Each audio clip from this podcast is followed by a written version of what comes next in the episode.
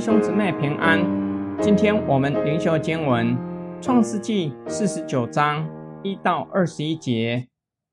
雅各叫了他的儿子们来说：“你们都来聚集，我好把你们日后必遇见的事告诉你们。”雅各的儿子们，你们要聚集而听，要听你们父亲以色列的话。刘辩啊，你是我的长子。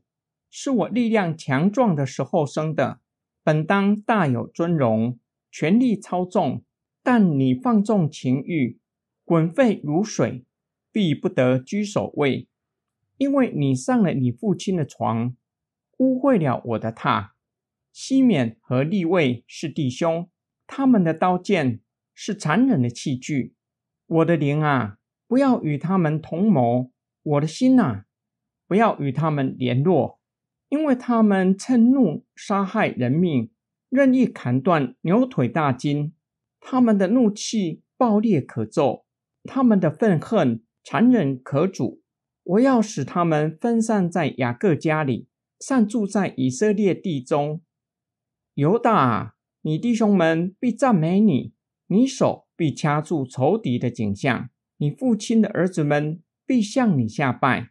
犹大是个小狮子。我儿啊，你做了时便上去，你屈下身，卧如公狮，蹲如母狮。谁敢惹你？龟必不离犹大，杖必不离他两脚之间。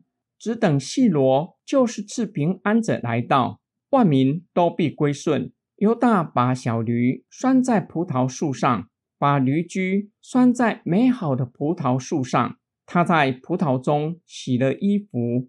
在葡萄之中洗了袍褂，他的眼睛必因酒红润，他的牙齿必因奶白亮。西布伦必住在海口，必成为停船的海口，他的境界必延到西顿。以撒家是个强壮的驴，卧在羊圈之中，他以安静为家，以肥地为美，便低肩悲重，成为服苦的仆人。雅各临终之前，以大家长的身份为十二个儿子祝福，看起来具有预言的性质，却是比较倾向雅各给众支派的劝勉。雅各先提到利亚生的六个儿子，前面三个儿子因过去的恶行不自强盛，长子刘辩本来位居尊贵，因玷污了父亲的床，失去了在以色列家的领导权。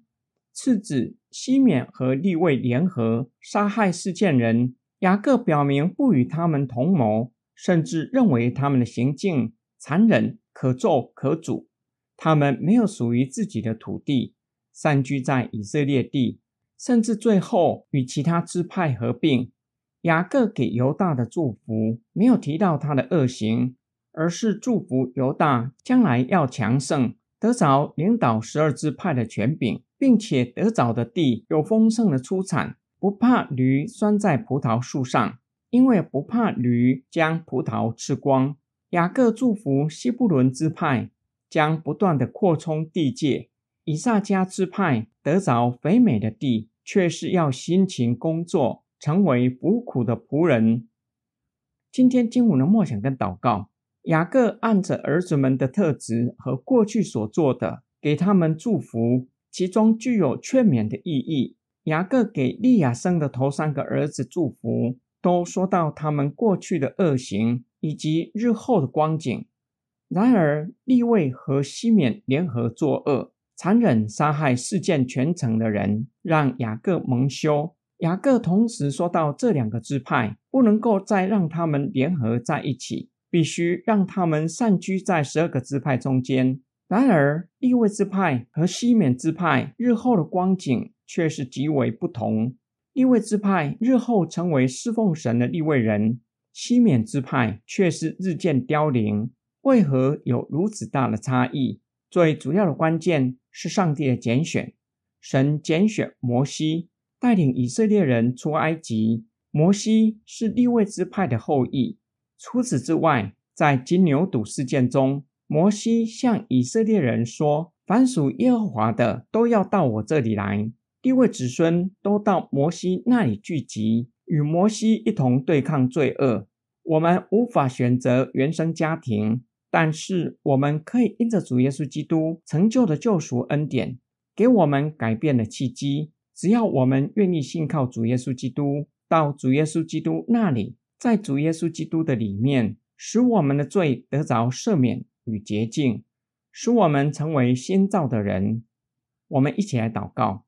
亲爱的天父上帝，我们就像流变有不名誉的过去，也像利位和西缅是残忍的人，曾经以言语伤害他人，这样的罪恶不亚于用刀剑杀害人的身体。感谢主耶稣基督，因着你为我们被钉在十字架上，因着你所流的宝血洗净我们的罪，使我们得着赦免，使我们被洁净。使我们成为新造的人。我们奉主耶稣基督的圣名祷告，阿门。